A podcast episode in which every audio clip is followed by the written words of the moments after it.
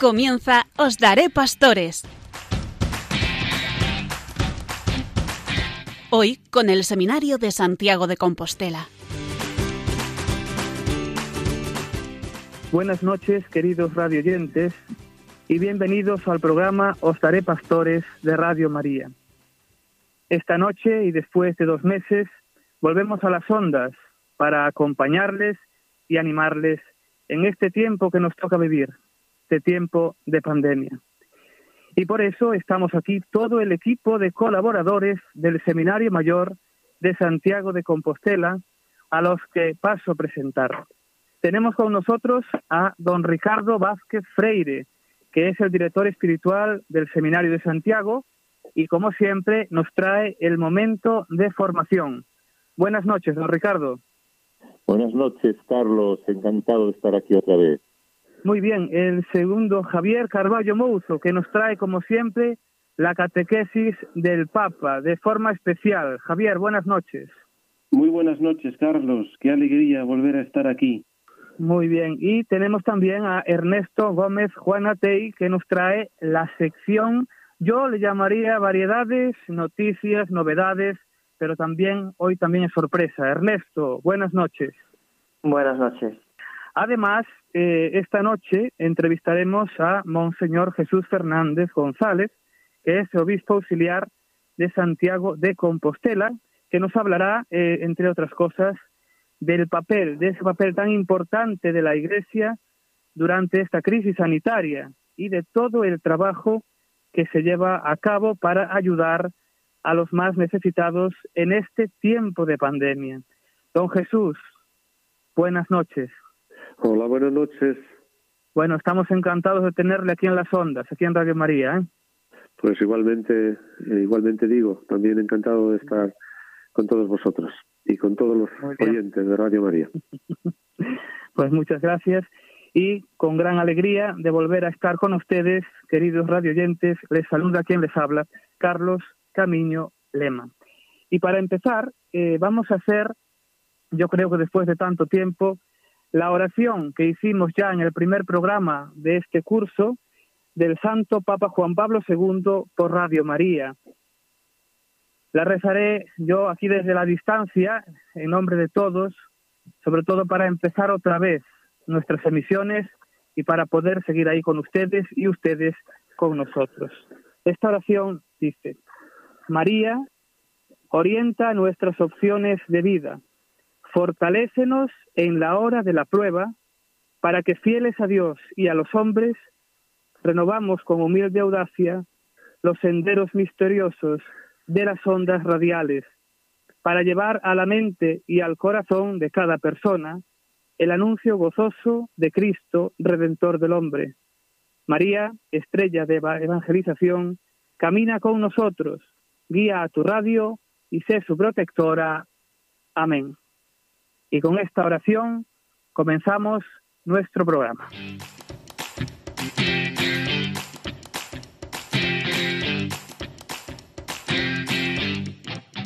La primera sección que anunciábamos es de don Ricardo Vázquez Freire, nuestro director espiritual, que como desde el principio nos ha traído ese momento de formación sacerdotal, nuestros seminarios, muy importante para todos igualmente y que hoy tenemos el placer de tenerle en nuestro programa. Don Ricardo, buenas noches de nuevo. Buenas noches. Vamos a seguir un poco con ese documento que es el documento marco de la formación sacerdotal aprobado por la Iglesia, la ratio fundamentalis instituciones sacerdotales, el don de la vocación presbiteral, ese documento que es para nosotros esa referencia formativa. Y nos habíamos quedado en el último programa, el capítulo quinto, que hablaba de las distintas dimensiones de la formación de los candidatos al sacerdocio. Se hablaba de la dimensión humana, espiritual, intelectual, pastoral. Hicimos ya algo en el anterior programa sobre el tema de la formación humana. Eh, hoy vamos a hablar de la dimensión espiritual, la dimensión espiritual de la formación de los candidatos al sacerdocio. Y antes que nada, quisiera definir unos conceptos. El primer concepto, vida espiritual. ¿Qué es la vida espiritual? La vida espiritual es la vida del cristiano impulsada por el Espíritu Santo hacia la comunión con Dios en Cristo. Es vida según el Espíritu, el Espíritu con mayúsculas, el Espíritu Santo, según la expresión de San Pablo en la carta a los Romanos, capítulo 8, versículo 9. A veces hay personas que cuando hablan de vida espiritual usan como término sinónimo vida interior. Eh, a veces utilizan vida interior como eh, igual que vida espiritual. Pero realmente la vida interior podemos decir que es una dimensión de la vida espiritual. Porque la vida espiritual es cierto que tiene una parte de interioridad, de vida interior, pero también tiene una parte de exterioridad, ¿no? Una dimensión de salida, ¿no? Eh, las dos dimensiones son importantes y se alimentan mutuamente. Y otro término también importante es el término espiritualidad. Eh, ¿Qué es una espiritualidad? Eh, cuando hablamos de, que hay que vivir la espiritualidad o una persona que tiene una determinada espiritualidad. La espiritualidad podemos decir que es una teología meditada y vivida que configura a la persona según un determinado estilo de vida espiritual. Es la manera concreta de vivir el seguimiento de Cristo de vivir la fe según la propia vocación, según el propio estado de vida. Aunque podemos decir que hay una espiritualidad genérica que es para todos los cristianos, que tiene su raíz en el bautismo, luego cada estado de vida, cada vocación tiene como una espiritualidad específica, ¿no? Y por eso también hay una espiritualidad específica del sacerdote, y en concreto el sacerdote diocesano secular. Bueno, entonces hay que formar al futuro sacerdote, hay que darle esa dimensión espiritual, ¿eh? hay que intentar, pues eso, que sea capaz de asumir su identidad, su estilo, su ministerio, pues de una manera eh, concreta, ¿no? Y, como quiere la Iglesia. Dice la ratio fundamentalis, instituciones sacerdotales, que el centro de la formación espiritual es la unión personal con Cristo, que nace y se alimenta, de modo particular, en la oración silenciosa y prolongada. Entonces, eso es fundamental para un futuro sacerdote, ser una persona de oración, eh, dedicar largos tiempos a la oración personal, oración silenciosa, prolongada.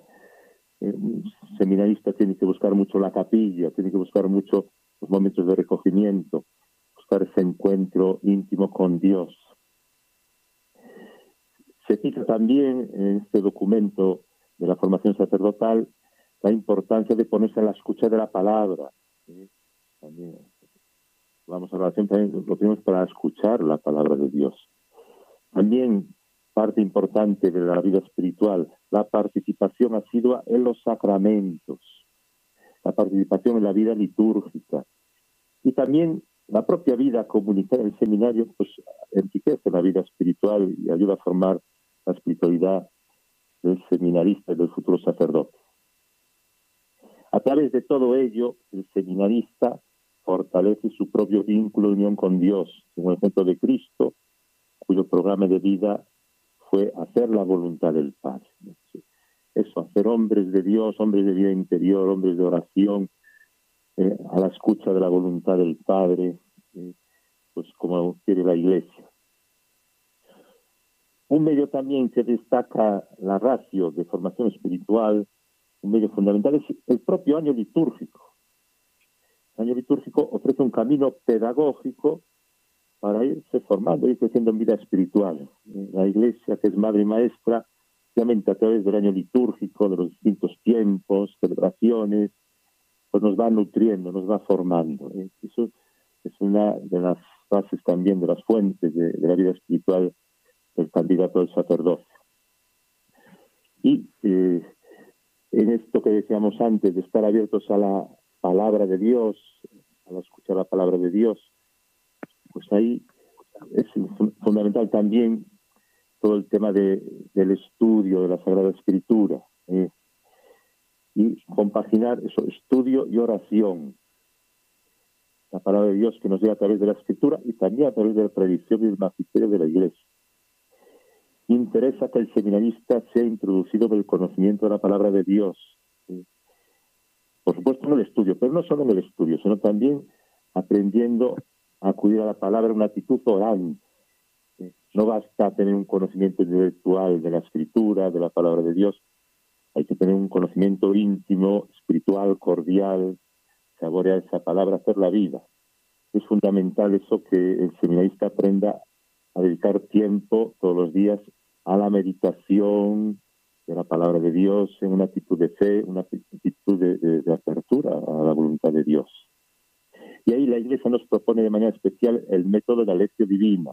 De alguna manera ya el Concilio Vaticano II en la Constitución de Iberbum habló pues eso de usar la escritura para la oración, la, lectura orante de, la palabra de Dios. Pero luego los papas posteriores, eh, por ejemplo Juan Pablo II, Benito XVI, propio para Papa, Francisco, el Evangelio Gaudium, Gaudium insiste en este método de la lección divina, acudir a la palabra de Dios, a la escritura, en una actitud orante, seguir esos cuatro pasos propios de este método, la la meditación, la oración, la contemplación, los cuales uno va asimilando y va, pues eso, alimentando su vida espiritual a través de la palabra de Dios. Otro pilar de la vida espiritual del futuro sacerdote, la Eucaristía. Importantísima la participación cotidiana en la Eucaristía, la Santa Misa. Pero también importantísimo prolongar la participación en la misa con tiempos de adoración eucarística, se permanecer ante el Señor, está presente en el sagrario, que está presente en el Santísimo Sacramento, ese dejarse mirar por el Señor, ese crecer en amistad con Él, eso es fundamental. ¿eh? El seminarista tiene que ir muy centrado en la Eucaristía. Otro elemento que se cita en este documento de formación sacerdotal, por supuesto también la liturgia de las horas, el oficio divino, con el cual el seminarista aprende a unirse a la oración de la iglesia y va santificando los distintos momentos de la jornada. Y luego también fundamental, insiste mucho en la ratio fundamental instituciones sacerdotalis, insiste el tema de la celebración regular y frecuente del sacramento de la penitencia. El seminarista tiene que ser buen penitente, confesarse bien, confesarse con frecuencia, para luego él ser buen confesor, y él va a confesar a los demás. Si uno no se ha educado en ese sacramento, siendo él el primer receptor, luego no lo va a poder ofrecer ni lo va a poder pues administrar adecuadamente. Y también relacionado con el sacramento de la penitencia, la dirección espiritual. Los seminaristas han de tener la posibilidad de tener un sacerdote al abrir su conciencia, manifestar su interioridad. También la dirección espiritual ha de ser regular, y ahí pues el obispo normalmente designa uno o varios directores espirituales para el seminario, también se designan unos confesores ordinarios, los cuales han de estar disponibles para atender a los seminaristas. Esto también es fundamental. Y finalmente, para acabar, otro medio de la formación espiritual, los retiros periódicos, normalmente los seminarios hay retiros mensuales, y los ejercicios espirituales anuales. Los seminaristas una vez al año se retiran cinco o seis días eh, pues para estar más recogidos y para poder tener una experiencia más fuerte de oración, una experiencia también fundamental en la formación de los futuros candidatos al sacerdocio. Eh, lo dejamos aquí porque si no eh, nos quedamos sin tiempo y hay otras secciones muy interesantes que hay que tienen que continuar. Lo dejamos aquí. Muy bien, pues don Ricardo, muchas gracias por traernos esta, esta formación, sobre todo en la vida espiritual que es tan importante para, para los seminaristas y ya digo, muchísimas, muchísimas gracias por todo. Gracias a ti.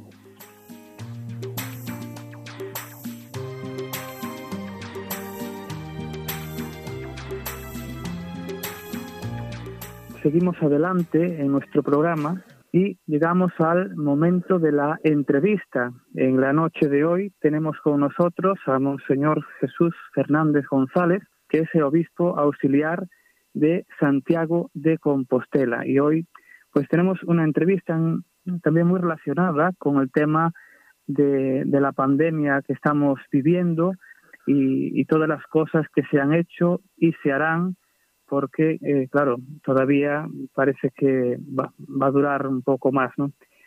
Don Jesús, muy buenas noches. Buenas noches. Encantado de tenerle aquí en Radio María. Bueno, lo mismo digo, encantado de poder estar con todos vosotros. Muy bien. Bueno, desde que, empezó esta, esta crisis, eh, claro, la, se ha oído, en, yo lo he oído también en muchas ocasiones, el dónde, dónde estaba la iglesia, ¿no? En este tiempo de pandemia, dónde estaba esa, esa presencia, ¿no? Que, ¿Qué es lo que ha hecho en esta crisis? Entonces, en el programa de hoy, eh, bueno, pues mm, le pregunto sobre este aspecto tan importante para también hacerle ver a los radioyentes eh, la labor, la fantástica labor de la Iglesia Católica en este tiempo de pandemia. ¿Qué nos puede decir al respecto de, este tema? Eh, bueno, la Iglesia, en todo este tiempo que llevamos de, pandemia, más de dos meses ya, ha estado donde suele estar siempre. es verdad que en algún caso ha cambiado la forma de estar por eh, la obligación del confinamiento, pero la Iglesia ha seguido celebrando la Eucaristía, aunque a veces pues lo ha hecho con un grupo pequeño o incluso el sacerdote solo a través de los medios telemáticos.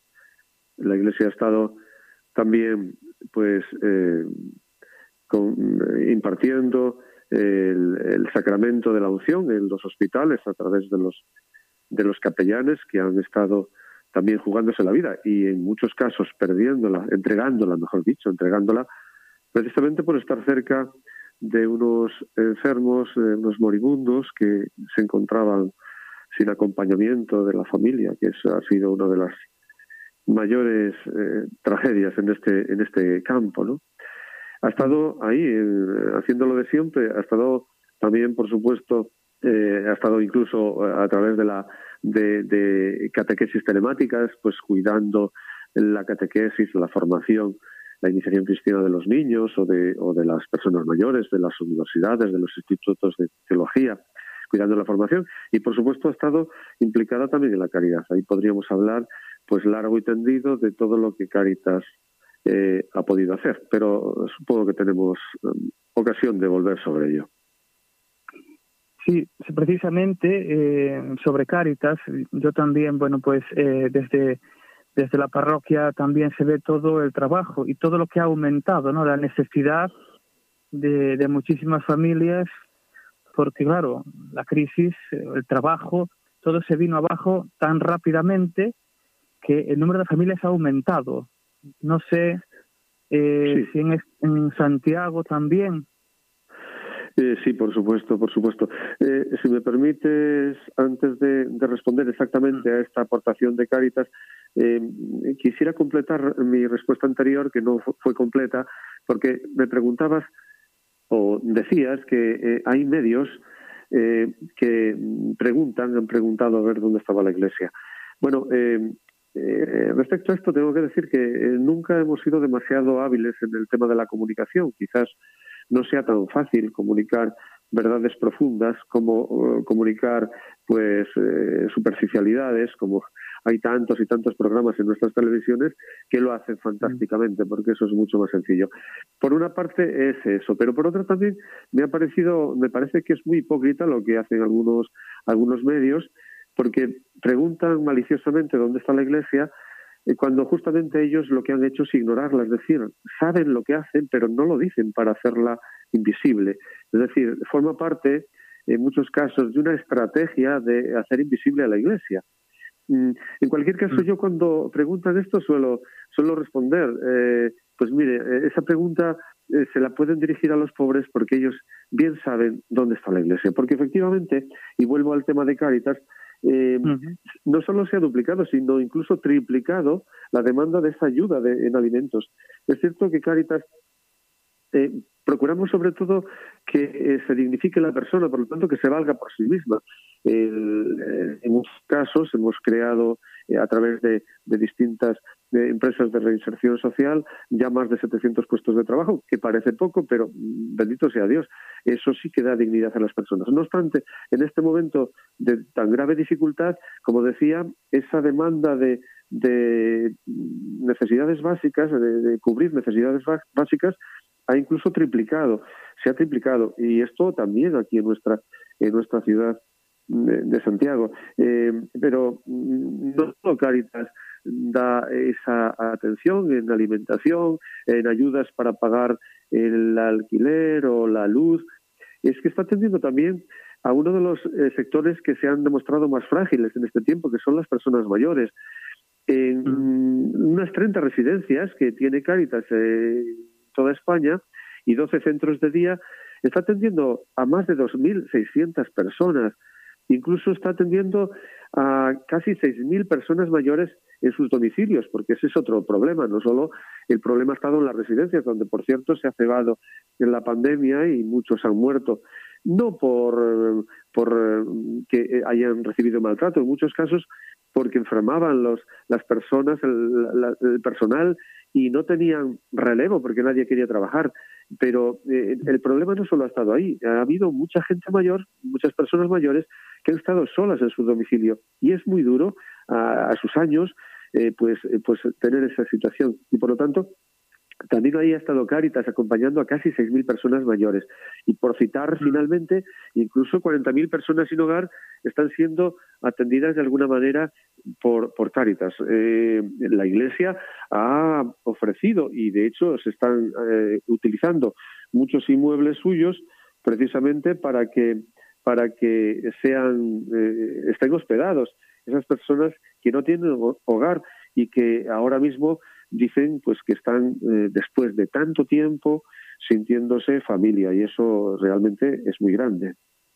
Claro, qué importante, qué importante porque de verdad esos difíciles momentos pues hay que vivirlos y, y sobre todo teniendo presente que también la salud puede estar pues bastante bastante bueno yo quería eh, don Jesús todo esto que nos ha comentado claro van pasando los días, va pasando la pandemia, vemos que, bueno, mejora más o menos, pero de todos estos dos meses que hemos pasado confinados, que han sido, como bien ha dicho, bastante duros para otros mucho más, de ahí siempre podemos sacar pues una enseñanza, ¿no? Entonces, yo le pregunto, mm, ¿qué podemos sacar de, de este tiempo? ¿no? ¿Qué repercusiones personales nos, podemos tener al vivir al vivir esta esta pandemia que además no contábamos con ella, ¿no? Nos ha servido. ¿Qué lección aprendemos? Bueno, yo creo que podemos aprender muchas lecciones y que nos las ha enseñado el Señor, que es providente.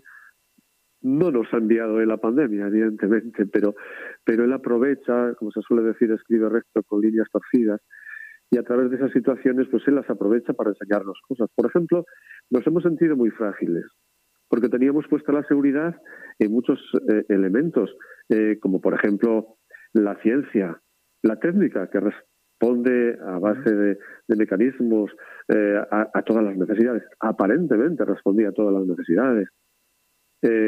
nos hemos visto frustrados en esa seguridad económica que teníamos también, aunque veníamos de una, de una crisis fuerte, pero parecía que se iba superando incluso eh, la salud para algunos jóvenes que pensaban que nunca la iban a perder y algunos han perdido no solo la salud, sino incluso la vida. Por lo tanto, muchas seguridades o muchas realidades en las que depositábamos nuestra confianza se han visto quebradas. Incluso para mucha gente se, ha visto, se han visto removidos los cimientos de su fe. Han llegado a pensar que era Dios el que les castigaba, se han sentido solos. Pero también es verdad, también es verdad que de esa fragilidad hemos aprendido mucho porque precisamente la fragilidad lleva o favorece el que nos sintamos humildes, el que nos demos cuenta de que no somos dioses y por lo tanto no creamos que Dios sobra, sino que al contrario, pongamos nuestra fe y confianza en Él. Ciertamente ha habido muchas personas que en este tiempo han sentido esa necesidad de estirar la mano para dejarse apoyar por Dios que han buscado la fe, una fe en la que incluso muchos no creyeron, pero que está siendo, repito, esta, esta situación, esta pandemia, una oportunidad para reencontrarse con el Señor. Por lo tanto, es cierto que estamos sacando, pues también beneficio, eh, está saliendo de las personas lo mejor, esa potencialidad espiritual, esa necesidad espiritual que todos sentimos. Por otra parte, también la fragilidad de la salud nos hace descubrir, descubrir el filón de la pastoral de la salud. Yo creo que en el futuro es muy importante este apoyo de la pastoral de la salud planteada en sentido integral, porque al fin y al cabo la salvación es la salud, pero en sentido integral, porque eh, incluye el sentido también físico, afectivo, psicológico, social, pero también el religioso, el espiritual. Por lo tanto, también eh, ahí hay una oportunidad para, ah, en la búsqueda de la salud, encontrar la salvación, que es la salud integral.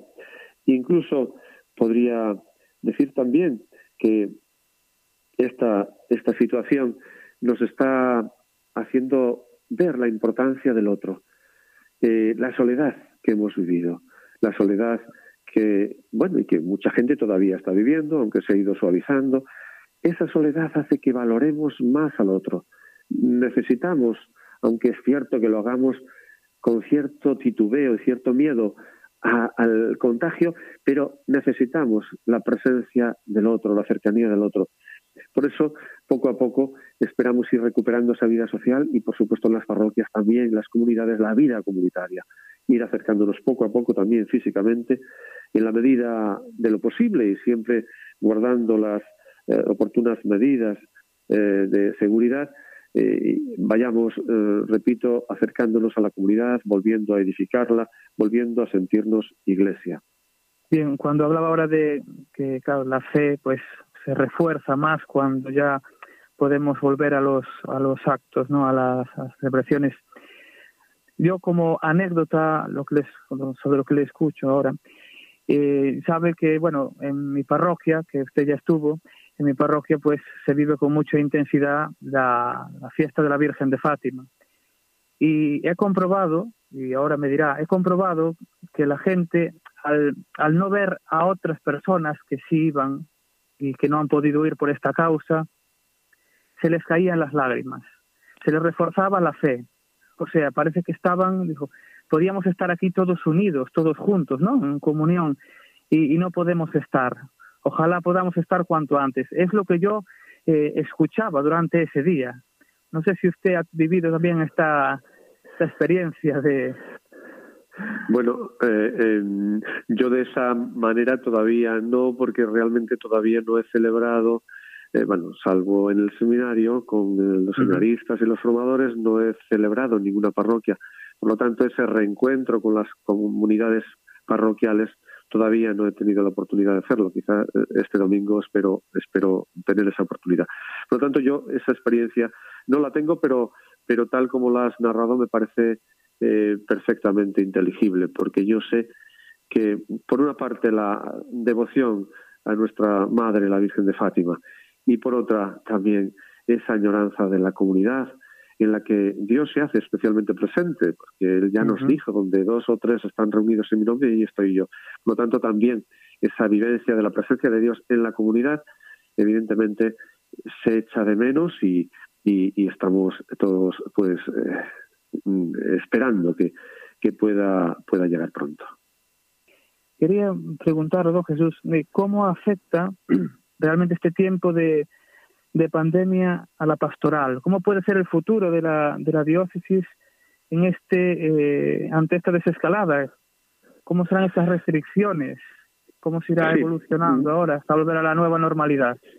Bueno, se va a ir creo que se va a ir eh, recuperando lentamente. De hecho, ya hemos tenido un domingo, bueno, tuvimos la semana pasada, pero eh, hemos tenido ya un fin de semana eh, en el que ha, habido la posibilidad de congregar al pueblo fiel en las parroquias con un tercio del aforo.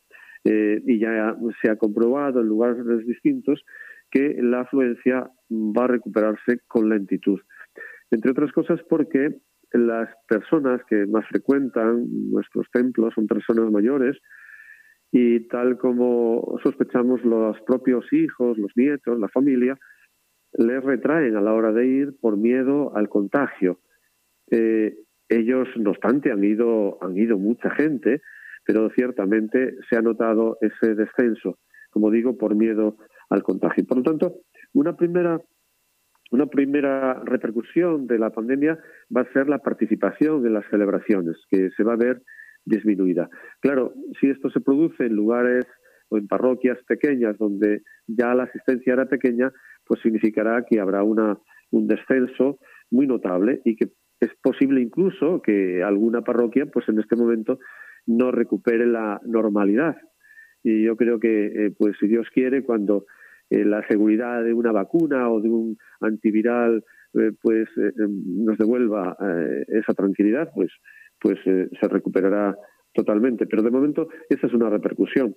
Pero ha habido también otras repercusiones positivas y es como, por ejemplo, que ha habido una responsabilización, por ejemplo, de muchas familias cristianas que se han convertido en catequistas de sus hijos al no tener la catequesis en, la, en las parroquias, ¿verdad? Que concretamente alguien me habló de un chiste que apareció en un medio, eh, medio de papel escrito, que eh, el diablo se reía de Dios, le decía, te he cerrado las iglesias, y, Dios decía, no, al contrario, eh, me has abierto muchos hogares, muchas iglesias que se han o muchos hogares que se han convertido en iglesias. Y es verdad, muchas familias han hecho eso, incluso la Semana Santa pues han hecho oración en familia. Por lo tanto, también hay una mayor implicación y, espero que esto sea incluso un buen indicio para continuar por ahí en esta tarea de renovación pastoral donde estamos intentando que los laicos se sientan verdaderamente corresponsables de la misión de la Iglesia y que esos ministerios laicales, como es el ser catequista o ser padre y madre de familia cristianos que educamos a los hijos en familia, pues se lleven adelante. Y bueno, seguramente podríamos hablar también incluso de repercusiones económicas porque ciertamente llevamos dos meses sin tener ningún ingreso.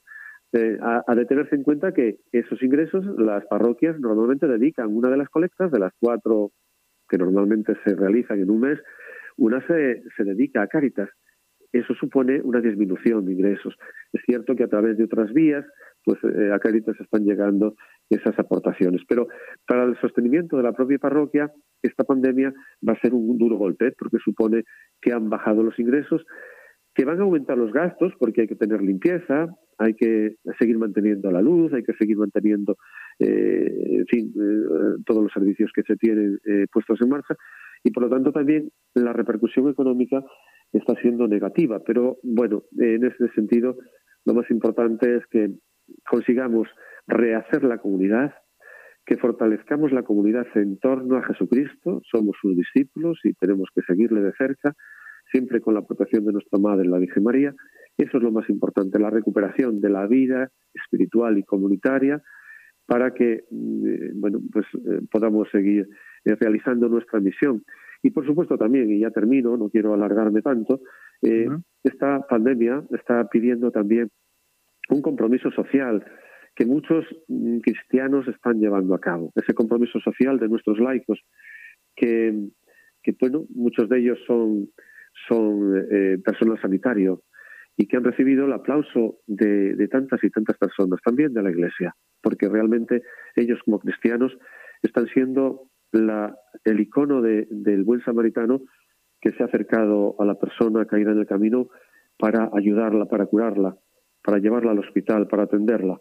Eh, en fin, y, otras tantas y tantas personas que, bueno, pues que están apelando, por ejemplo, a la cooperación, que también lo hace nuestro, nuestros eh, obispos o los sacerdotes.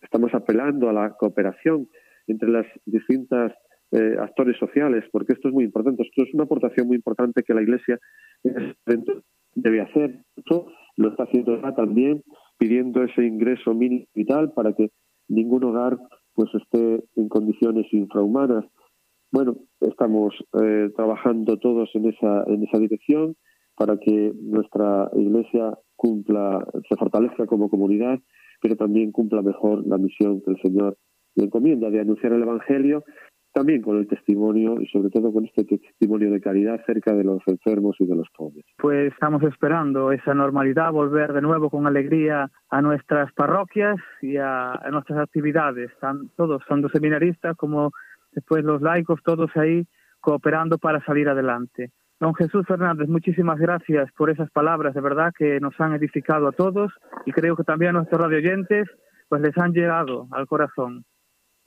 Espero que sea así. Al fin y al cabo es el Señor el que habla, su espíritu nos mueve a decir su verdad y a, y a hacerla resplandecer en medio en medio de esta noche y de estas dificultades que estamos padeciendo, pero siempre con la esperanza puesta en Cristo resucitado, porque sus llagas de verdad deslumbran, nos deslumbran y nos llenan de luz.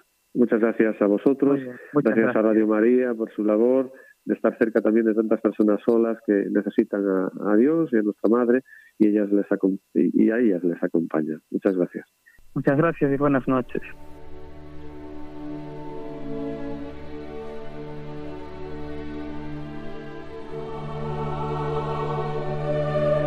Seguimos con nuestra próxima sección, que es la de la catequesis del Papa.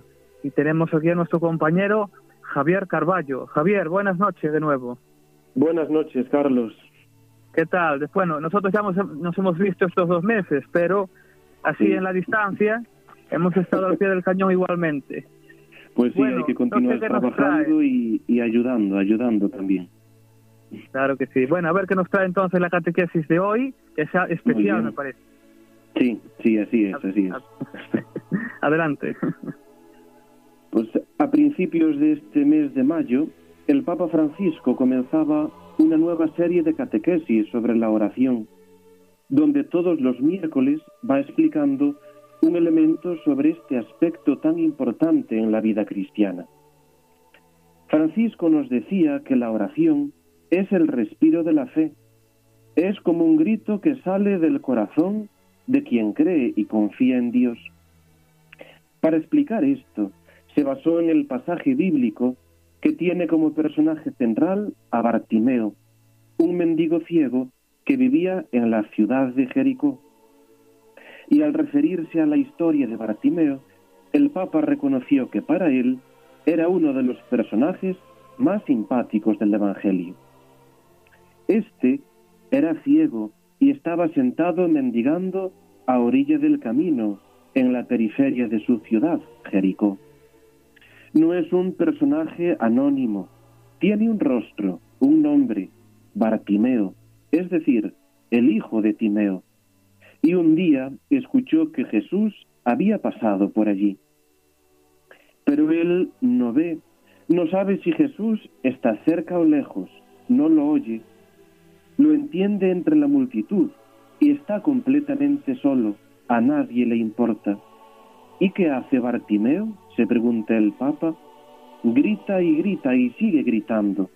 Usa la única arma en su poder, la voz, y dice, Hijo de David, Jesús, ten piedad de mí.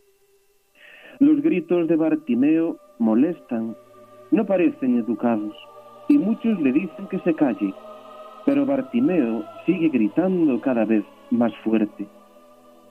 Esta oración de Bartimeo toca el corazón, llega al corazón de Dios, pues Jesús lo llama. Él se pone de pie en un salto y aquellos que le dijeran que se callara lo conducen ahora hacia Jesús. Jesús le habla, le pide que exprese su deseo. Le dice, Señor, que pueda ver de nuevo. Esto le sirvió al Papa para afirmar que la oración nace de la tierra, del humus, de la humildad, de la continua sed de Dios. La fe es grito, la no fe es sofocar el grito. La fe es protesta en contra de una condición penosa de la que no entendemos el motivo. La no fe es limitarse a padecer una situación a la que no nos hemos adaptado. La fe es esperanza de ser salvados. La no fe es acostumbrarse al mal que nos oprime. Lo importante de Bartimeo es que es un hombre perseverante. La gente le decía que implorar era inútil, que era un ruido que solo molestaba. Y esto se debe a que dentro del corazón humano hay una voz que invoca, que empuja a toda criatura a ser un mendigo de Dios. Pues a esto nos animaba el Papa Francisco, pues a vernos necesitados de Dios y a acudir a Dios, que es el único que puede socorrerlos. Bien, pues eh, realmente cuántas veces tenemos que decir, ten piedad de mí, eh, a lo largo de a lo largo del día, ¿no? A nuestro Señor. Bueno, Javier, pues mm, muchísimas gracias por esas palabras. Nos quedamos con Bartimeo con ese ejemplo de, de perseverancia y sobre todo que tomémoslo como ejemplo. Efectivamente, efectivamente. Un ejemplo. Muy bien, Javier, muchísimas gracias y como no nos vemos en el próximo en el próximo programa. Muy bien, muy bien, hasta la próxima. Buenas noches.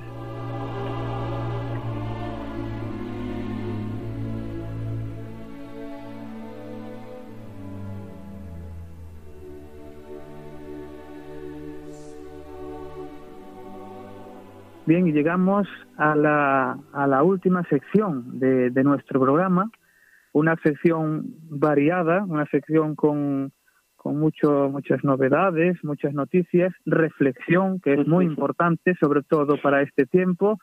Y tenemos eh, con nosotros, como no, para esto, a nuestro compañero Ernesto Gómez. Ernesto, buenas noches. Muy buenas noches de nuevo, Carlos. Buenas noches a, también a los compañeros de mesa y a todos los radioyentes.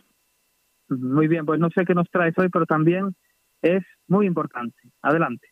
Pues sí, en la línea de lo que también don Jesús nos decía, pues de toda esa respuesta pastoral de la Iglesia, vemos que todos nosotros como cristianos y como comunidad de fe estamos llamados a, en medio de este tiempo de coronavirus, de este tiempo de, de pandemia, que supone mucho dolor y mucho sufrimiento para tantas personas, y nos acordamos especialmente de los fallecidos, de sus familiares, de todos los enfermos y de todos los que están todavía a día de hoy recuperándose, de los profesionales sanitarios y, en fin, de todos los que pues están trabajando en estos tiempos tan duros por superar esta situación, los cristianos, como digo, tenemos que dar razón de nuestra esperanza en medio de todo este contexto. No podemos andar, como nos dice San Pablo, como hombres que no tienen esperanza, sino que tenemos que saber tener esa visión sobrenatural de las cosas. La Iglesia y también la Iglesia de Santiago ha querido dar una respuesta creyente, una respuesta de fe ante esta crisis sanitaria provocada por el coronavirus. Don Jesús nos acaba de hablar hace unos momentos y también el señor arzobispo, don Julián Barrio, ha publicado a lo largo de estos días, de estos, ya meses, de estas semanas que llevamos confinados, una amplia serie de cartas pastorales dirigidas pues tanto a sacerdotes como a fieles laicos, a jóvenes y adultos, a niños y ancianos, a fin de animar, de consolar y de hacer presente la palabra de Dios en medio de tantos hogares pues, castigados por el dolor en estos tiempos tan duros. En una de sus primeras cartas dirigida a los laicos, nos invitaba a acoger la voluntad de Dios, que siempre es lo mejor, aunque a veces humanamente no lo entendemos. Dios no está ausente y sigue actuando con su providencia por caminos que posiblemente no son los que nosotros pretenderíamos. Haciéndose eco de la reflexión que nos hemos hecho muchos a lo largo de este tiempo de pandemia, Monseñor Barrio Barrio recordó que la ciencia, el, el progreso técnico, todo aquello en lo que habitualmente tenemos puesta nuestra confianza, hace que mm, pues se caigan estas falsas confianzas nuestras, estas falsas seguridades, que en eso no está ciertamente la plenitud ni la felicidad, porque como hemos visto, pues esta crisis eh, no, no ha tenido fronteras, ¿no? No ha afectado tanto a los sectores más empobrecidos como a las personas de, clase social más acomodada, países europeos, países eh, sudamericanos, llegando también pues a, África y, a bueno a todo el mundo, ¿no? A, todas las regiones de la Tierra. Y precisamente recordamos ¿no? que, que los hombres no somos quienes nos pensamos, que tenemos dificultades, que somos limitados, que no podemos pues eh, explicarlo todo, que la ciencia y la técnica no lo pueden todo. En estos momentos de crisis descubrimos que nuestra vida, la vida de los hombres, está puesta en manos de Dios y sentimos una necesidad particular de volver a Él. Dice el arzobispo que en estos momentos de crisis percibimos nuestra desnudez en la pretensión de ser como Dios en el conocimiento del bien y del mal, y de salvarnos confiando en nuestras fuerzas, sin darnos cuenta de que la salvación viene de Dios.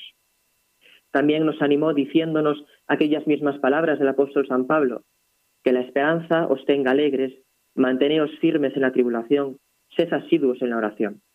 En una carta dirigida a los sacerdotes en la solemnidad de San José, patrono de los seminarios, nos recordaba que los sacerdotes, a lo largo de las distintas crisis que ha atravesado la Iglesia en los diferentes momentos históricos, situaciones semejantes a esta que estamos viviendo o incluso peores, los sacerdotes han sabido asumir el sacrificio imperante en el pueblo, porque para servir a ese mismo pueblo han sido llamados.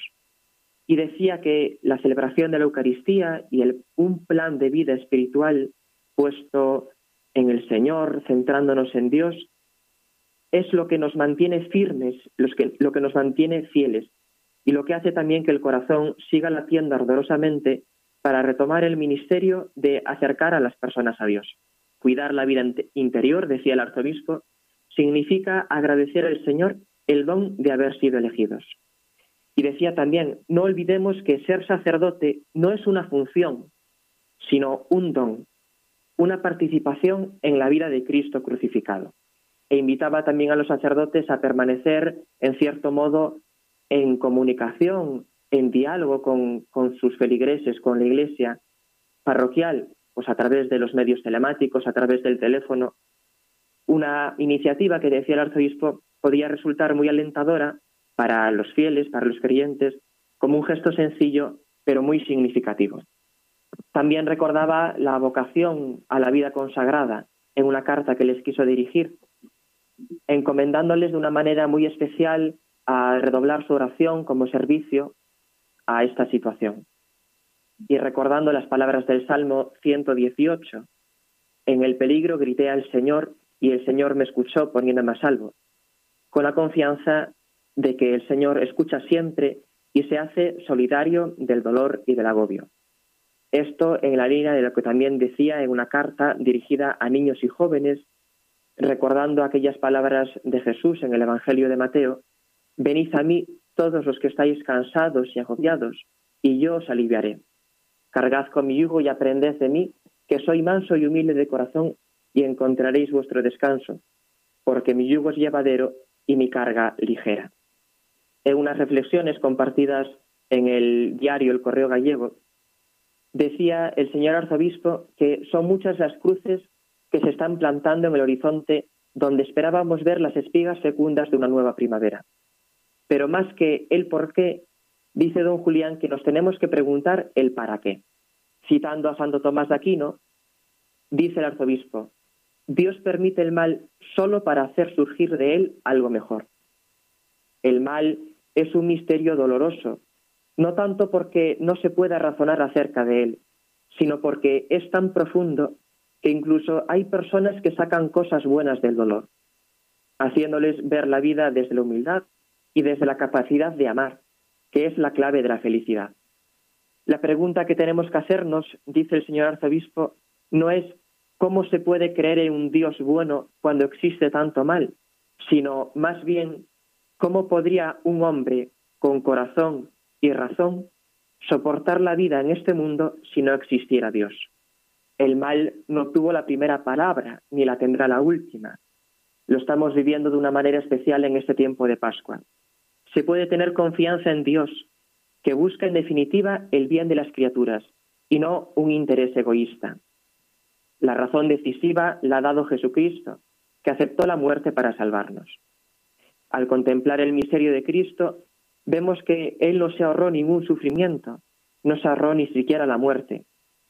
Y de este modo da sentido a nuestro sufrimiento humana y espiritualmente. En una carta pastoral más reciente, a finales del mes de abril, dirigida a los laicos, recordaba que, claro, que con este confinamiento, con, este, eh, con esa crisis que nos ha obligado a recluirnos en casa y donde se han cerrado tantas iglesias, pero como también decía don Jesús, se han abierto tantas iglesias domésticas, los cristianos sentimos la necesidad de celebrar comunitariamente nuestra fe día a día, pero especialmente el domingo, Día del Señor. Ahora ya con estas nuevas medidas, pues es posible celebrar nuevamente el culto en la iglesia para un tercio del aforo, pero todavía son muchas las personas que no pueden asistir a la Eucaristía Dominical. Y claro, esto lo que nos tiene que valer es para poner en relieve y, y para valorar de nuevo lo que significa la Eucaristía para los cristianos. Dice don Julián que en este confinamiento hemos considerado necesario volver a lo fundamental. ¿Y qué es lo fundamental?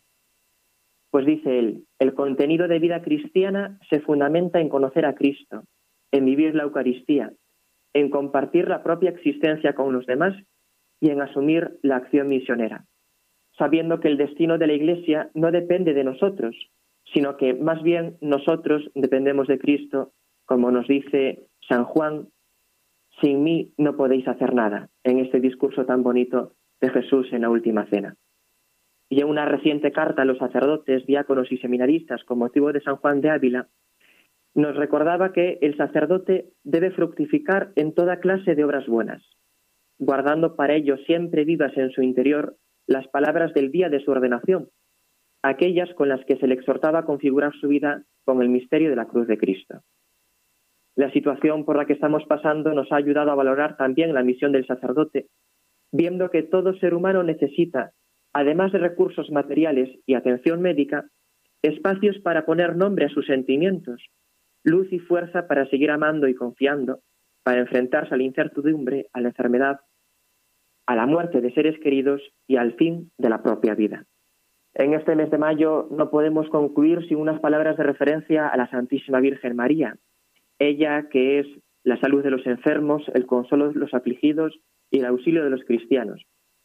Y a este propósito, dice el Santo Padre, el Papa Francisco, que la Virgen Santísima es la mujer de fe que dejó entrar a Dios en su corazón, en sus proyectos.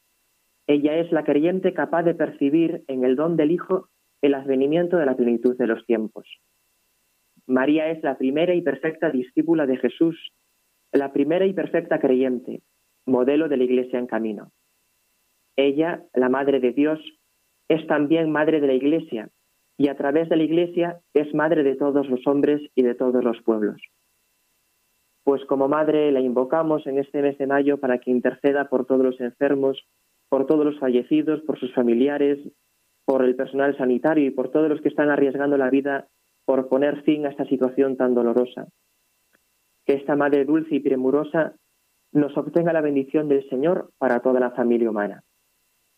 A ella, refugio de los pecadores, a ella que es Madre de Dios y Madre nuestra, nos encomendamos.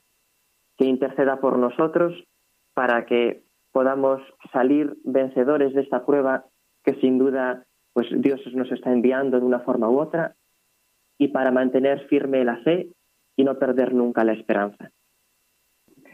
Muy bien, pues muchas gracias Ernesto por estas reflexiones tan importantes también para este tiempo de pandemia y para también reforzar, reforzar todavía más eh, nuestra fe. Muchísimas gracias y hasta el próximo programa. Gracias a ti, Carlos, y hasta el próximo programa.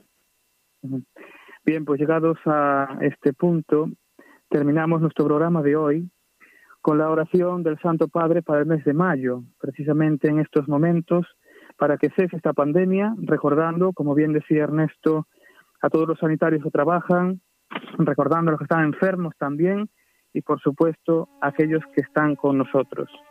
Y dice así, Oh María, tú resplandeces siempre en nuestro camino como un signo de salvación y esperanza. A ti nos encomendamos salud de los enfermos, que al pie de la cruz fuiste asociada al dolor de Jesús, manteniendo firme tu fe. Tú sabes lo que necesitamos y estamos seguros de que lo concederás para que vuelvan la alegría y la fiesta después de esta prueba.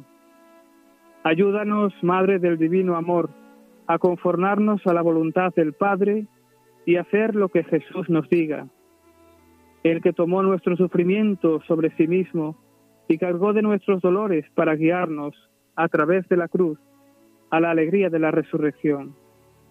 Bajo tu amparo nos acogemos, Santa Madre de Dios. No desprecies nuestras súplicas en las necesidades. Antes bien, líbranos de todo peligro, oh Virgen gloriosa y bendita. Amén.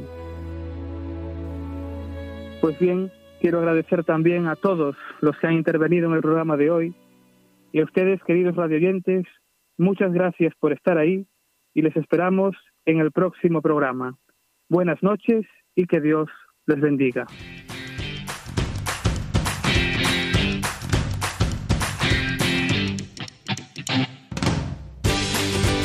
Así concluye Os Daré Pastores, hoy con el Seminario de Santiago de Compostela